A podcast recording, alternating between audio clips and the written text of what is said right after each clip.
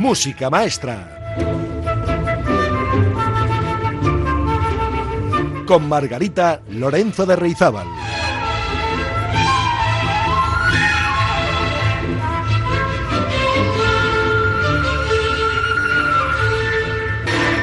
Hola, hola.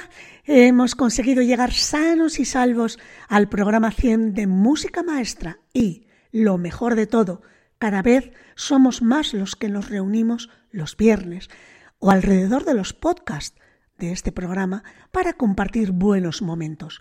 En medio de tanta tragedia, tantas cosas desagradables, tantas noticias e informaciones que nos enferman, disponer de una horita al menos, sosegarnos y olvidar toda la porquería que nos envuelve es una manera de terapia colectiva a través de la música y de las emociones que ésta nos procura. Pero no una música cualquiera, cuidado, no la música que nos llena los oídos de decibelios o de armonías aburridas y siempre iguales, no de la música poco o nada refinada, pensada para bailar y para juntar muchedumbres en macro conciertos. Esa música ya tiene sus programas, muchos, yo diría que casi todos, en las emisoras de radio. Por eso tiene todavía más valor que Radio Popular Erri Ratia apueste por programas en los que la música clásica, con sus valores estéticos universales y su capacidad de mover el espíritu, tenga cabida en su programación. Somos una comunidad pequeña, si la comparamos, por supuesto, con los seguidores de los programas deportivos, entre los que me cuento yo, por cierto, pero no importa la cantidad, sino la calidad del público que escucha. Últimamente recibo muchos mensajes cariñosos en los que tanto hombres como mujeres me agradecen las emociones que les hace sentir la música que selecciono. Y me he dado cuenta que si mis humildes programas de música clásica, tanto música maestra como la traviata, son capaces de llegar al corazón solitario de una sola persona y conmoverla, solo por eso, a mí ya me merece la pena todo el trabajo y la ilusión que invierto cada semana en preparar estos espacios. Bueno, pues 100 programas ya y el sábado 19, si lo escuchan eh, este programa el viernes, mañana, sorteamos dos entradas dobles para el Teatro Arriaga para asistir al espectáculo Luis Mariano, que tendrá lugar el domingo, pasado mañana, a las 7 de la tarde. También sortearemos dos entradas dobles para otro maravilloso espectáculo. La Ritirata, un concierto que presenta las obras para dos, tres y cuatro claves de Juan Sebastián Bach. Todo un acontecimiento musical también en el Teatro Arriaga de Bilbao, el jueves 24 de marzo. Para participar en el sorteo de estas entradas solo hay que enviar un eslogan o lema para el programa Música Maestra. ¿Qué es esto? Pues una frase corta que resuma el programa, su contenido y que sea un gancho publicitario. Bueno, pues ya han llegado unos cuantos lemas, aunque tímidamente. Aún están a tiempo de enviar un mensaje de audio al WhatsApp, que es 688-713512, hasta el sábado a las 7 de la tarde. Recuerden. Y la actualidad manda, así que antes de empezar a festejar con música este centenario, vamos a charlar un rato con José Chu Obregón, violonchelista y director del grupo de música antigua La Ritirata, protagonistas del concierto que les comentaba para dos, tres y cuatro claves de Juan Sebastián Bach, para que conozcan de cerca algunos de los entresijos de este espectáculo único, al que tendrán la oportunidad de asistir dos de nuestros oyentes ganadores del sorteo de esta semana.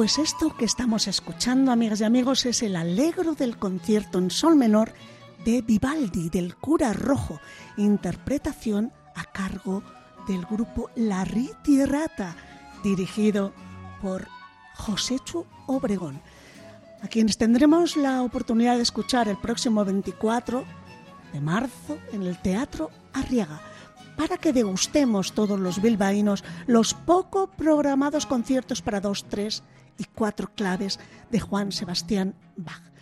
Y tenemos con nosotros un invitado de excepción, José Chu Obregón, el director y violonchelista de La Riti Rata.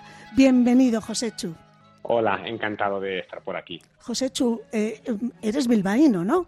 Exacto, yo nací allí, lo que pasa que, bueno, luego eh, he estado pues viviendo en otra en otros sitios al final el, destino me acabó llevando cerca de Madrid donde, donde resido actualmente pero sí tengo a Bilbao siempre en mi corazón que es donde donde nací y es una grandísima alegría eh, poder actuar en el Teatro Arriaga. Por supuesto. Y también llevarás al Atleti, ¿no? En el corazón. ¿O no? Sí, siempre, siempre queda un poco de eso. No soy demasiado futbolero, pero bueno, evidentemente algo, algo hay ahí. Vale, que eso, eh, eso sí que es característico de los bilbaínos, amigos. si, no me, si, no me, echas del programa. Absolutamente, ahora mismo. Vamos a ver, la Rata. No sé si lo digo bien, la retirada en italiano, ¿verdad? ¿A qué se debe este nombre? ¿Tiene que ver con la ritirata de Madrid de Boccherini? Exactamente, es ese nombre que, se traduciría como, como esta retirada, efectivamente, de una de retirada de las tropas o similar, que es lo que, bueno, pues Boccherini compone esta melodía fantástica a la cual le dedica unas conocidas variaciones y también alguna otra aparición en, su música de cámara. Y bueno, eh, como yo soy violonchelista y Luigi Boccherini pues fue con diferencia el, el, violonchelista más, más destacado durante el barroco y clasicismo, pues eh, quise dedicar eh, en su honor en la creación del ensemble y por eso decidí llamarlo La Ritirata. Tú fuiste el, fundador de La Ritirata, ¿no? ¿Qué te mueve a emprender este proyecto de música antigua? Porque en, en realidad tocáis todos los, los compositores y géneros del, de la música renacentista, barroca, también el primer clasicismo. Sí, eh, realmente eso, mi, interés siempre ha estado, bueno, siempre, desde que empecé a dedicarme, porque yo estudié violonchelo moderno y demás, y me fui a especializarme en pues, hacer un máster y demás en, en violonchelo moderno en Holanda, y allí fue donde me picó el gusanillo de esto, de, la música antigua, de la interpretación histórica, y desde que decidí dedicarme de lleno, pues, pues efectivamente, todo mi interés es eh, la música en la que podemos observar el, el violonchelo desde que aparece muy inicios del barroco y, podemos pues escuchar esa diferencia cuando haces un violonchelo con interpretación histórica que tiene unas cuerdas diferentes y una manera de tocarlo diferente. Y como muy bien dices pues hacemos también clasicismo e incluso a veces hemos hecho determinadas músicas del romanticismo donde todavía había bastantes diferencias entre el cello eh, de esa época y el que conocemos hoy en día. Los conciertos para dos, tres y el de cuatro claves son siempre una curiosidad bienvenida a una sala de conciertos, pero más allá del atractivo visual del espectáculo, porque claro, tener cuatro claves en el escenario ahí colocados geométricamente de forma, bueno, de diversas formas, porque puede llegar a ser también una innovación la manera de colocarlos, ¿no? Y por supuesto, la maravilla de la música de Bach, pero ¿qué más cosas tiene este repertorio que quisieras poner en valor? Bueno, la verdad es que lo, primero es eso, es poder escuchar un repertorio de, una, de una calidad excepcional, o sea, es música maravillosa que se programa muy poco. Yo creo que al final se programa muy poco, entre otras cosas, por la terrible dificultad logística de tener cuatro claves en el mismo escenario y encima afinados, porque claro, el clave es un instrumento muy delicado que cuando hay que afinarlo justo antes del concierto y no es como un piano moderno que realmente puede resistir sin problemas, sino que el clave muchas veces cuando hay conciertos con descanso se debe ajustar en el descanso y demás. Y claro, al tener cuatro instrumentos, pues que uno puede ir para arriba, otro para abajo, es, es, muy delicado. Realmente, digamos que aquí, eh, o sea, normalmente un día de concierto como el que vamos a tener en el Teatro Arriaga, la prioridad sería pues en las horas que nos apetezca hacer el ensayo general a los músicos y demás y, en, alrededor de eso se organiza la logística. Pero aquí no, aquí tenemos que pensarlo primero en la logística de cómo cuando colocamos, instalamos, afinamos los claves y luego, por ejemplo, entre ensayo general y concierto debemos dejar dos horas para que vuelvan a afinar los cuatro claves enteros.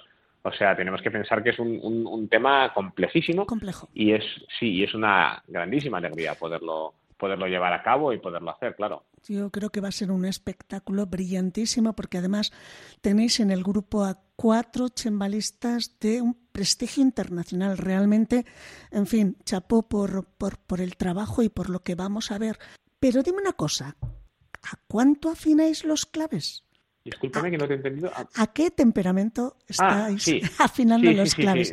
¿Al temperamento actual con el 440 o cómo? Afinamos, eh, para, empezar, el, pitch, el diapasón en el que afinamos el La es 415, que es lo que, bueno, en esa época había una variedad grandísima de dónde se afinaba el La en, cada país, en cada época hubo cambios tremendos. Pero bueno, hoy en día el barroco tardío solemos eh, estar de acuerdo todos en afinarlo a, 4.15, también por una cuestión de práctica, ¿no? Cuando interpretamos con instrumentos de viento, pues los oboes, las flautas de pico, etcétera, para barroco tardío son estar en 4.15, que equivaldría a un sol sostenido de una escala moderna, ¿no? Casi medio tono, ¿no?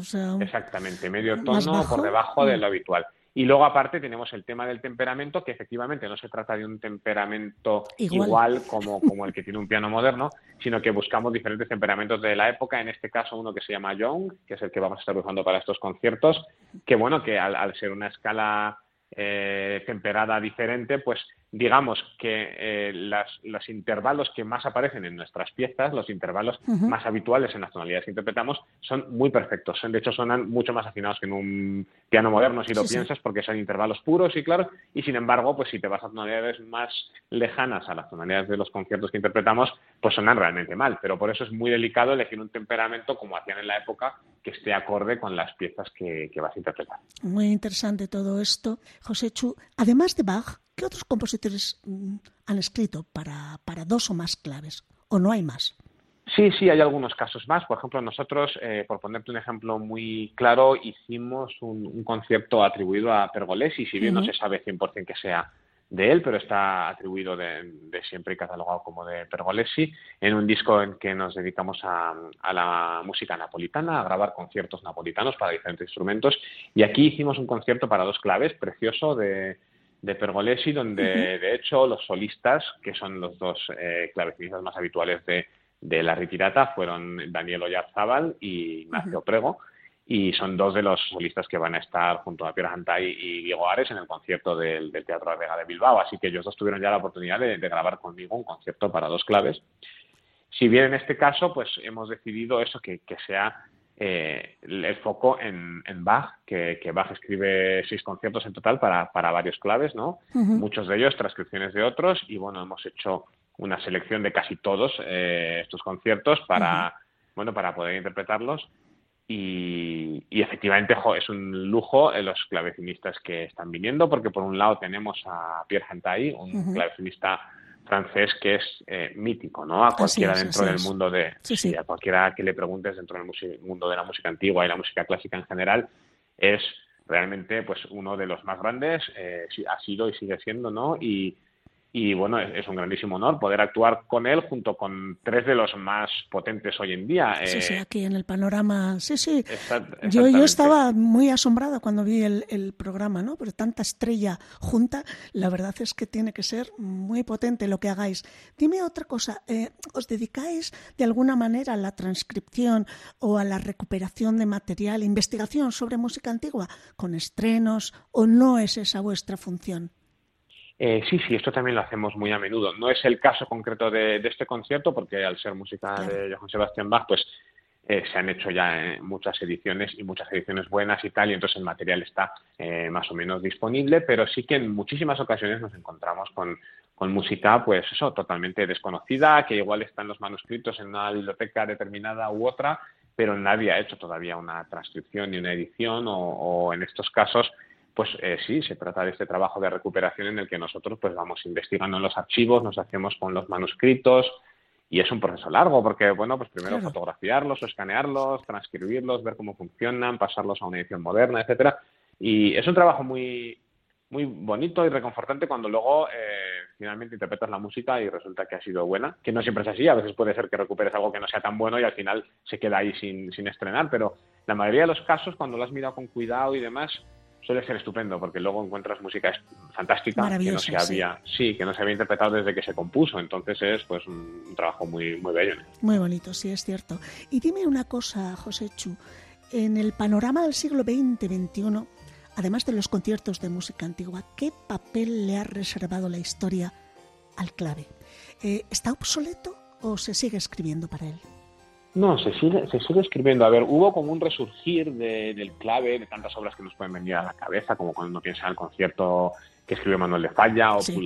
o demás. Ha habido, hubo un resurgir. Si bien es verdad que al principio de ese resurgir los instrumentos eran unos claves más, es un instrumento diferente. Cuando uno ve el clave con el que se suele interpretar, por ejemplo, en su estreno y primeras interpretaciones, el concierto de Manuel de Falla, pues es un instrumento más grandote, más es, es clave en cuanto a que las, las cuerdas se pellizcan como en un clave, pero no es lo que utilizamos hoy en día, que es cierto que hoy en día eh, estamos más en esta línea de interpretación histórica de realmente actuar con réplicas de los claves de, pues, del Renacimiento, del Barroco, y, y, y son pues otro tipo de, de, construcción, pero bueno, al fin y al cabo es la misma producción del sonido uh -huh. y es un instrumento que, que se ha seguido utilizando, eh, se sigue componiendo para clave, hay música fantástica y bueno, luego también lo vemos constantemente, incluso en, en música pop o rock o en bandas sí. sonoras. Es, no sé por qué tiene algo eso el clave siempre que se relaciona ese sonido como con la aristocracia, ¿no? Lo vemos muy a menudo cuando alguien quiere hacer algo como de que suene palaciego y tal, pues claro, todos tenemos esa como memoria colectiva de,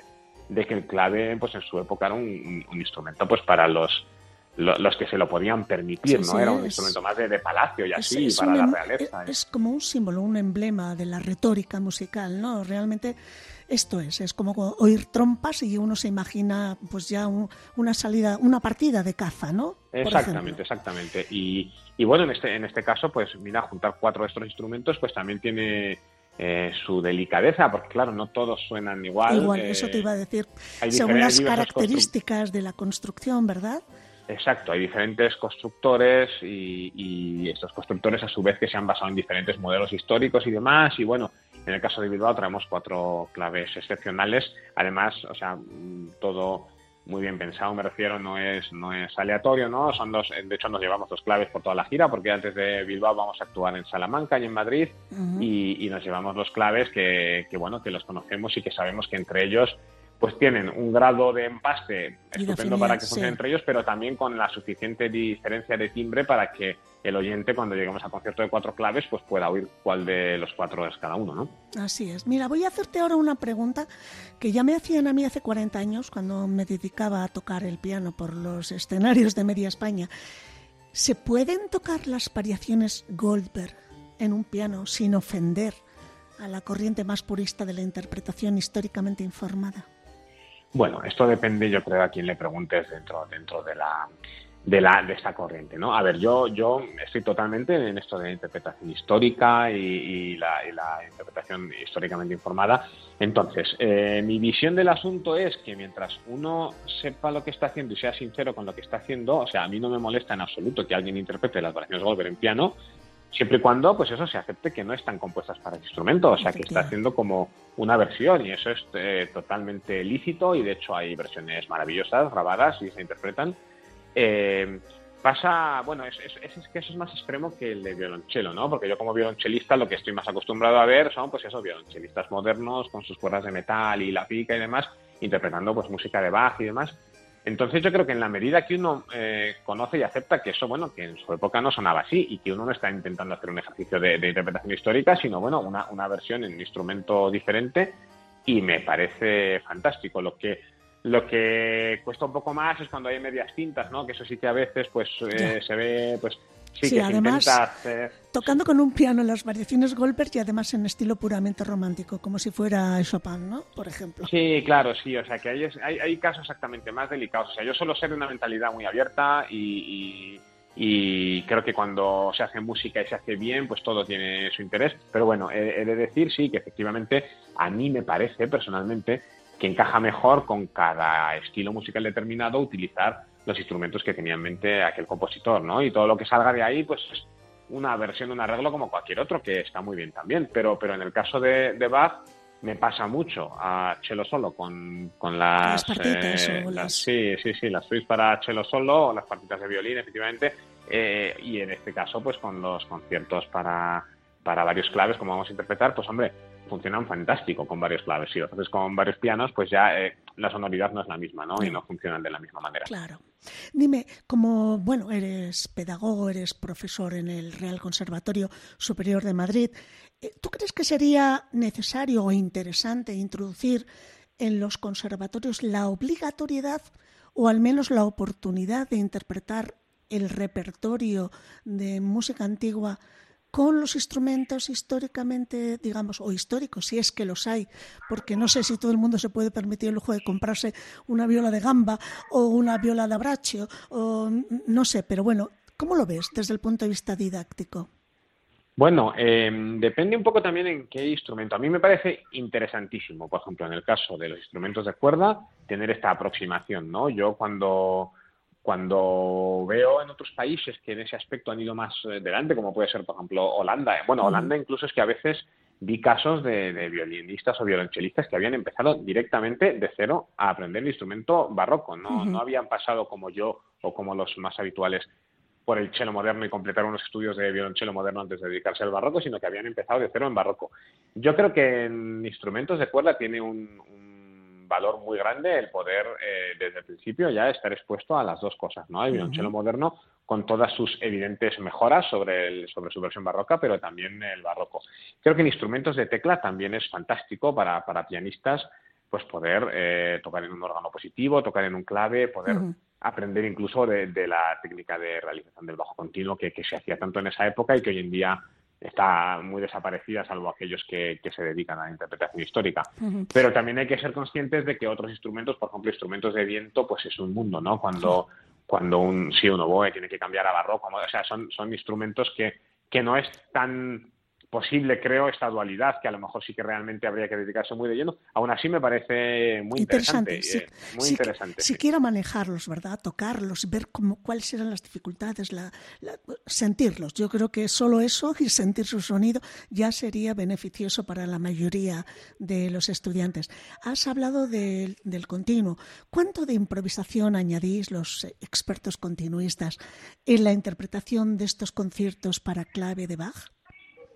Bueno, eh, es una muy buena pregunta. O sea, este, este tipo de, de escritura del bajo continuo, claro, no es, no es, no es el caso en, justo en, los conciertos para clave, al ser conciertos para clave... Están realizados eh, ya. Exactamente, es una escritura para lo que llamamos instrumento obligado, en este caso los cuatro claves, o los tres o los dos, depende del concierto, son instrumentos obligados y tienen escrita completamente las dos manos, como, como si fuera un concierto para piano moderno, pero eh, es un poco la excepción al ser un concierto para clave solista, porque lo más habitual es que el clave o la tiorba o el instrumento de continuo que, que interprete en ese momento... Eh, pues esté haciendo eh, una realización del bajo continuo, que el compositor haya escrito solo el bajo continuo, que es la línea del bajo, con un cifrado en el que va indicando pues las diferentes armonías por las que pasa la pieza, y entonces el intérprete es un poco pues como si fuera un músico de jazz cuando tiene un estándar, un bajo escrito o una melodía escrita con su armonía, pues él tiene aquí su bajo escrito con su armonía y dentro del estilo y del instrumento con el que está el compositor que es, pues va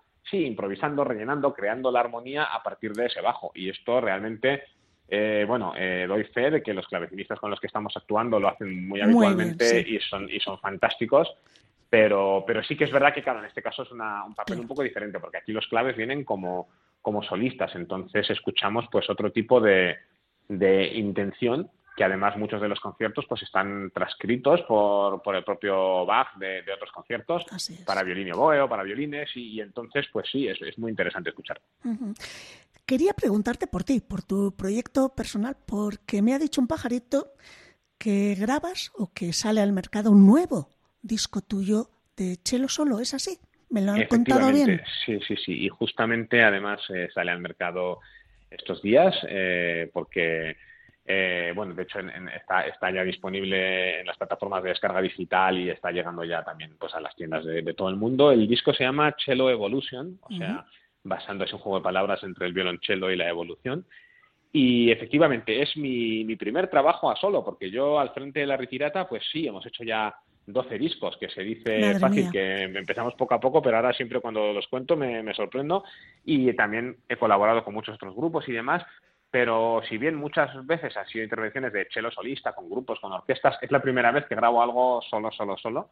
Y entonces, pues tengo mucha ilusión por este, este CD, este programa de Chelo Evolution, que lo que trata es de demostrar la evolución que hubo durante el barroco en el violonchelo.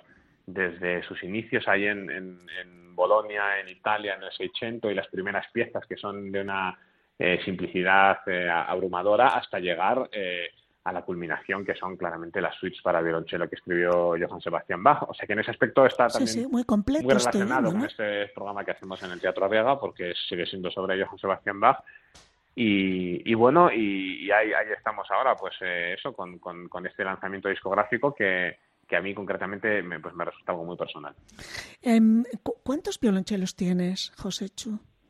Pues tengo varios, porque claro, esta interpretación histórica exige muchas veces. ¿De luthier eh, antiguos o nuevos? Sí, antiguos, antiguos tengo dos. Tengo un violonchelo con un montaje puramente barroco, eh, construido en 1740 por Sebastián Klotz, que es el que llevaré a Bilbao, el que uso en esta gira, porque es el que tiene montaje pues más, más cercano a ese programa barroco de Bach que vamos a interpretar. Luego tengo otro violonchelo tirolés, que es un poquito más tardío, pero, pero también antiguo histórico, que lo tengo con un montaje más correspondiente al clasicismo y es con el que suelo interpretar pues Boccherini o, o Haydn Mozart y músicas más tardías. Y luego de construcción moderna tengo, por un lado, un violonchelo piccolo, que esto es un instrumento curioso, es un poco más pequeño que el, que el cello habitual y tiene cinco cuerdas en lugar de cuatro. Y es el instrumento para el que creemos que, que Johann Sebastian Bach escribió su sexta suite, porque exige la presencia de estas cinco cuerdas. De hecho, lo he usado también en el disco para, para una, una sección que hay de esa suite. y, y, luego también tengo algún otro cello eh, bueno, que han sido chelos anteriores míos, así que igual no los uso tan a menudo, pero bueno, que los tengo, con lo cual sí, al final es una, una colección de instrumentos buenos. Necesitas en tu casa una gran sala de música para guardar todos estos instrumentos. y dime una cosa, ya no te molesto más, José Chu. Eh, ¿Cuáles son vuestros próximos proyectos y compromisos, tanto individuales tuyos como con, con la Rita y Rata?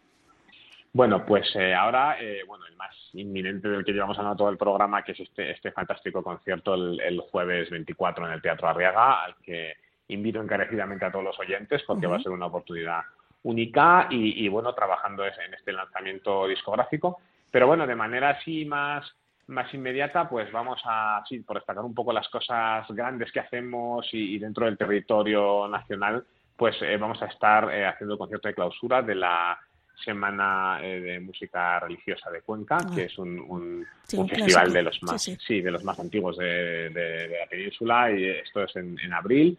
También eh, a continuación, bueno, eh, pues cosas así más cercanas, por ejemplo, aquí el día 18 de mayo vamos a estar en el, en el Baluarte, en Pamplona, haciendo un programa de conciertos napolitanos. Ah, sí, y luego, por ejemplo, en, en verano, pues tenemos una una gira bastante grande con un programa dedicado a un compositor napolitano que se llama Francesco Mancini y que también nos va a traer, aunque hacemos eh, conciertos por toda la península en este caso, pero sí que nos va a traer cerca de aquí a, la, a la, quincena de, San Sebastián, que estaremos en 4 de agosto. la quincena musical, ah, estupendo. Sí, sí, sí. Bueno, bueno. Y, bueno, así seguimos también en septiembre, por, por, decir los sitios cercanos, estaremos en Estella a principios de septiembre, o sea que bueno, no nos podemos quejar porque después del parón de la pandemia hemos recuperado bastante rápido la la actividad y, ahí estamos pues, pues a tope en la medida de lo posible. Sí.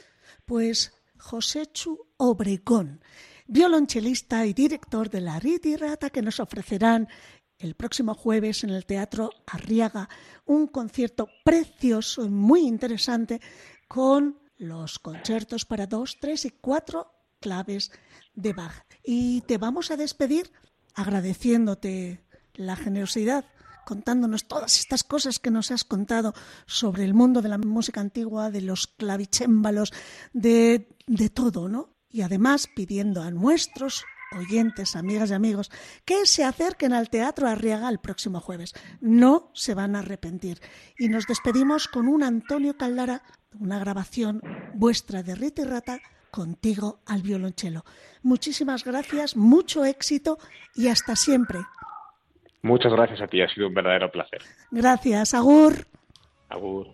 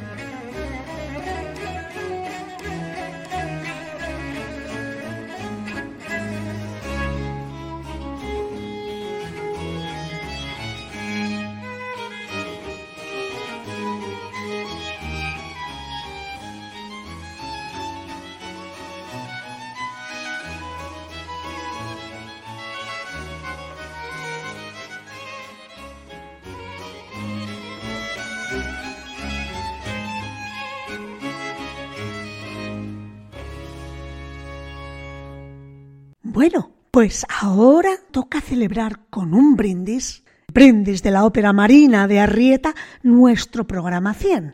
Cuidado con el agua de Bilbao, que se sube a la cabeza.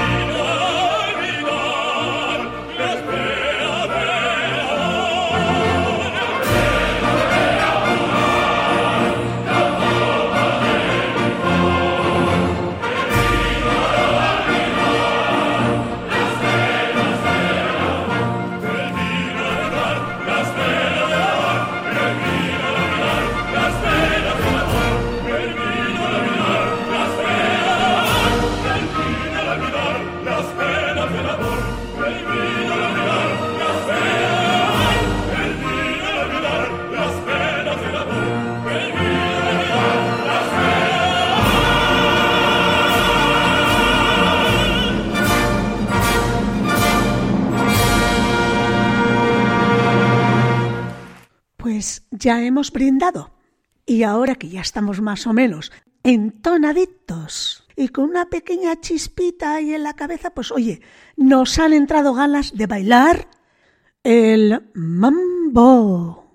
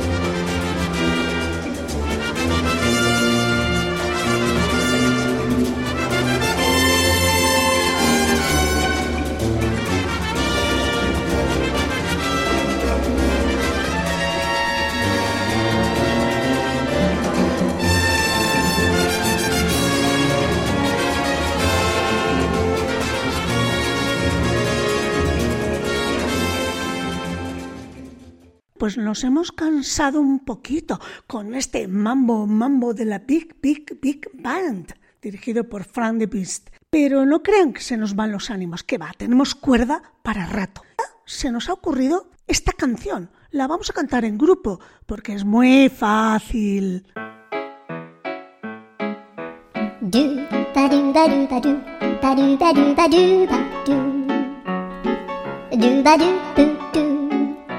A boo ba doo ba doo boo boo ba doo. A doo a doo ba doo ba doo a doo ba doo ba doo doo doo. A doo ba doo ba doo. A doo ba doo ba doo ba doo ba doo. A doo ba doo ba doo a doo ba doo ba doo ba doo. A doo ba doo ba doo doo ba doo ba doo. A doo doo doo doo.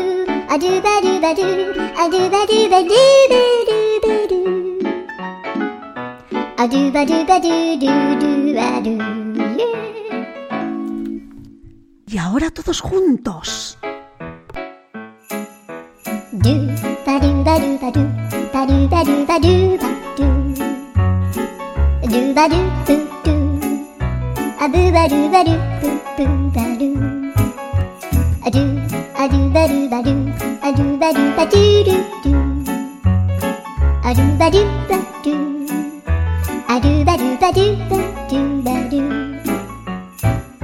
A do ba do ba do, a do ba do ba do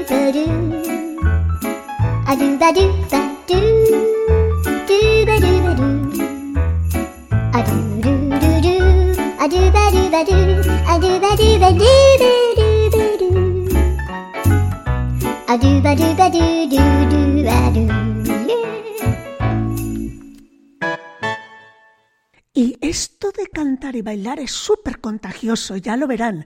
Estamos ya tan entonados que nos da hasta por las tarantelas napolitanas. Escuchen, escuchen.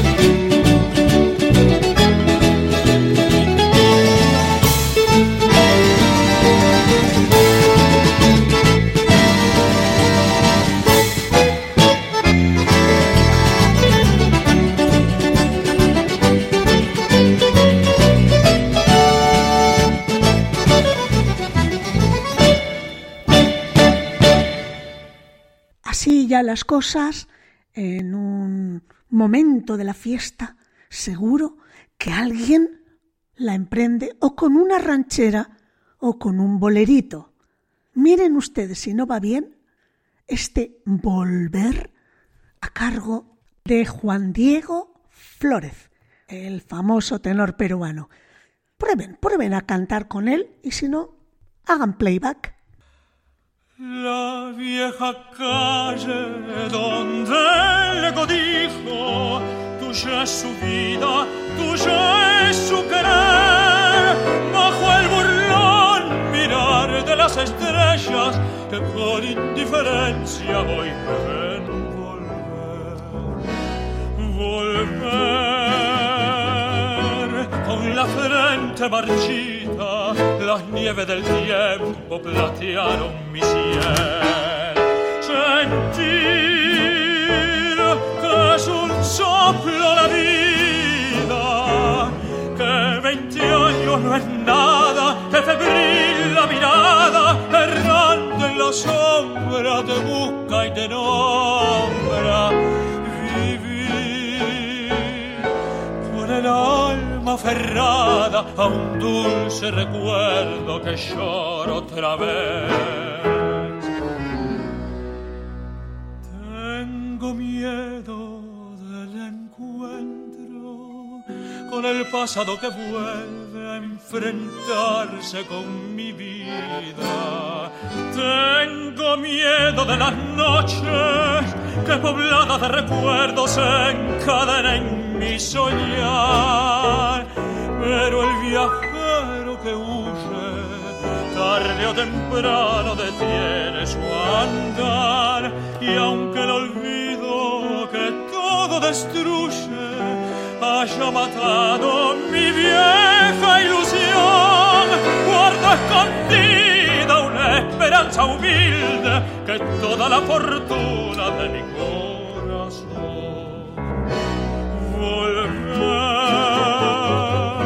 con la frente marchita la nieve del tiempo platearon mi cielo sentir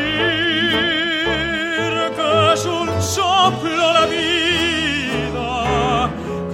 veinte años no es nada que febril la mirada errante la sombra te busca y te nombra el alma aferrada a un dulce recuerdo que lloro otra vez.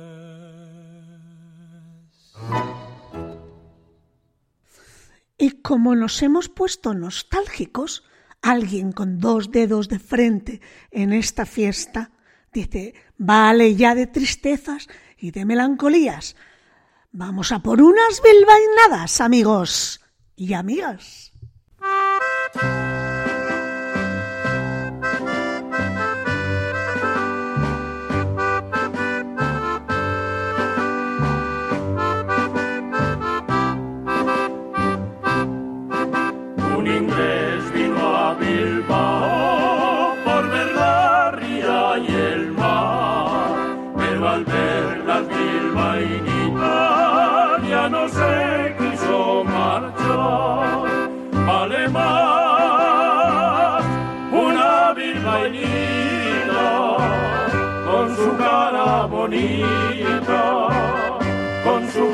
Y su sal, con su gracia y su sal, de todas las americanas,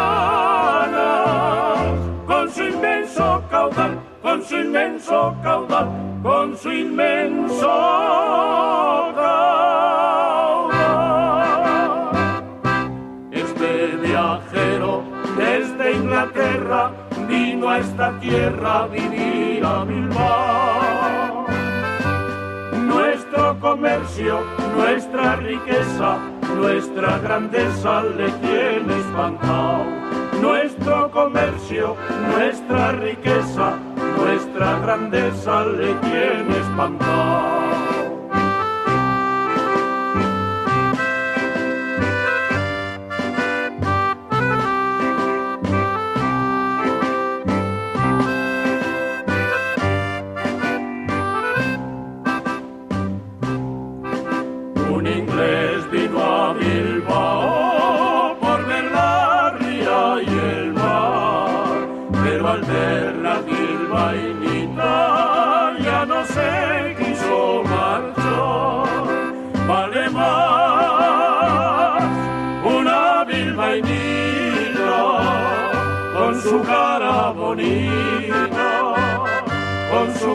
Gracia y su sal, con su gracia y su sal, que todas las americanas con su inmenso caudal, con su inmenso caudal, con su inmenso caudal.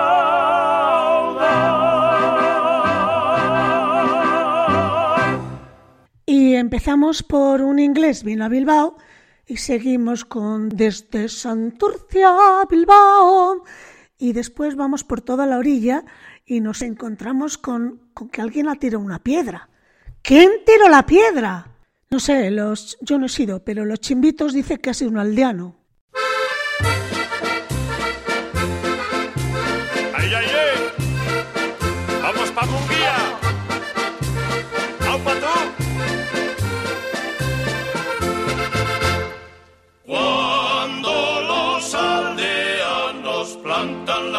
Chao, chao, chao. Levantan más la espalda que la cabeza, chao, chao, chao. Que la cabeza, que la cabeza, chibiribiri, chibiribiri, chau, chau, patatas con bacalao. ¿Quién tiró la piedra? Aldeano tiró, tiró la piedra, tiró, tiró la piedra, tiró, tiró la piedra, tiró. El aldeano tiró, tiró la piedra, tiró, tiró la piedra y no la encontró. El aldeano tiró, tiró la piedra, tiró, tiró la piedra, tiró, tiró la piedra, tiró. El aldeano tiró, tiró la piedra, tiró, tiró la piedra y no la encontró.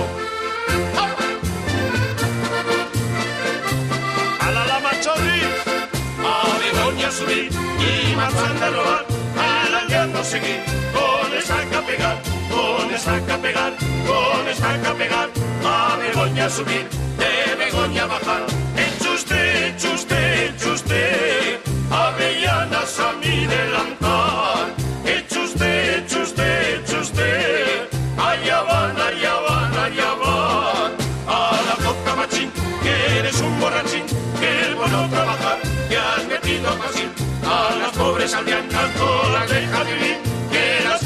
cuartos pa' beber chacolí. ¿Quién tiró la piedra? Oye, yo no he sido, ¿eh?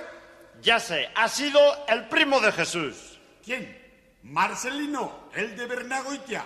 No, no, el otro, el morrosco, el que toca el cordeón. José Mari Maturana, el de Severio. Ese, ese. Jesús María Tajose, qué chocholo.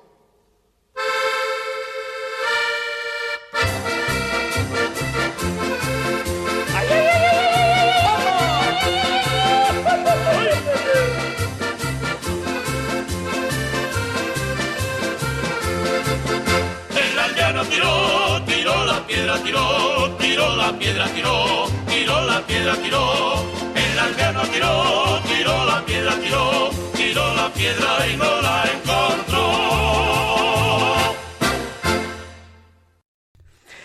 cómo me gustan las bilbainadas. Ustedes no se lo pueden imaginar. Mientras estoy haciendo este programa, bailo y canto yo sola. Un día se me va a quedar el micrófono abierto y ustedes se van a reír muchísimo, ya lo creo. Bueno, estábamos con el aldeano que tiró la piedra. En el medio seguro que alguien empieza a entonar el himno del Athletic, bueno, el antiguo, el nuevo y alguno que otro que ha salido por ahí más recientemente. Cuando hemos empezado a cantar, después de la primera copita del vino de Bilbao, del agua de Bilbao, pues empezábamos a cantar muy bien, por terceras, por sextas, todo muy afinadito.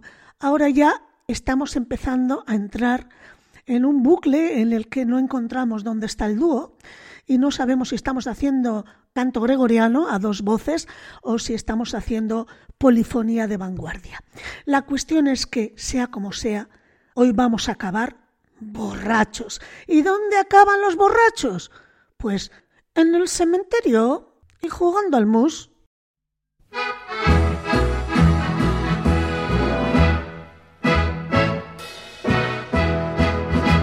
Aquí venimos los barbis, que los fuleyas se han ido. Les hemos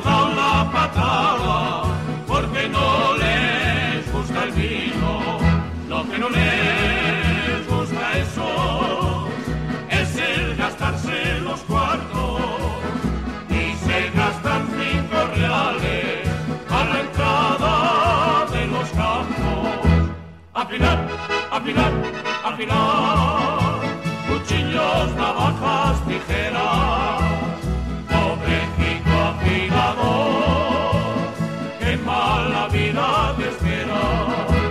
Afilar, afilar, afilar, cuchillos, navajas, tijeras,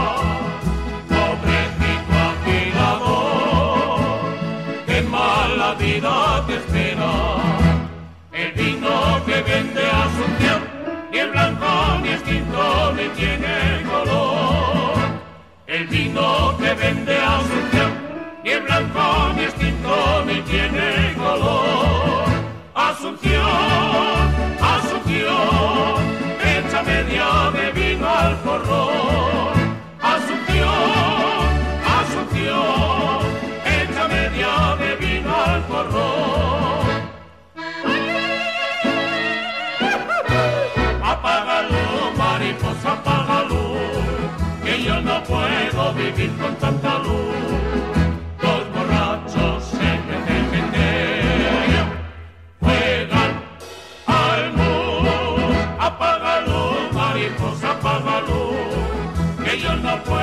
Vivir con tanta luz.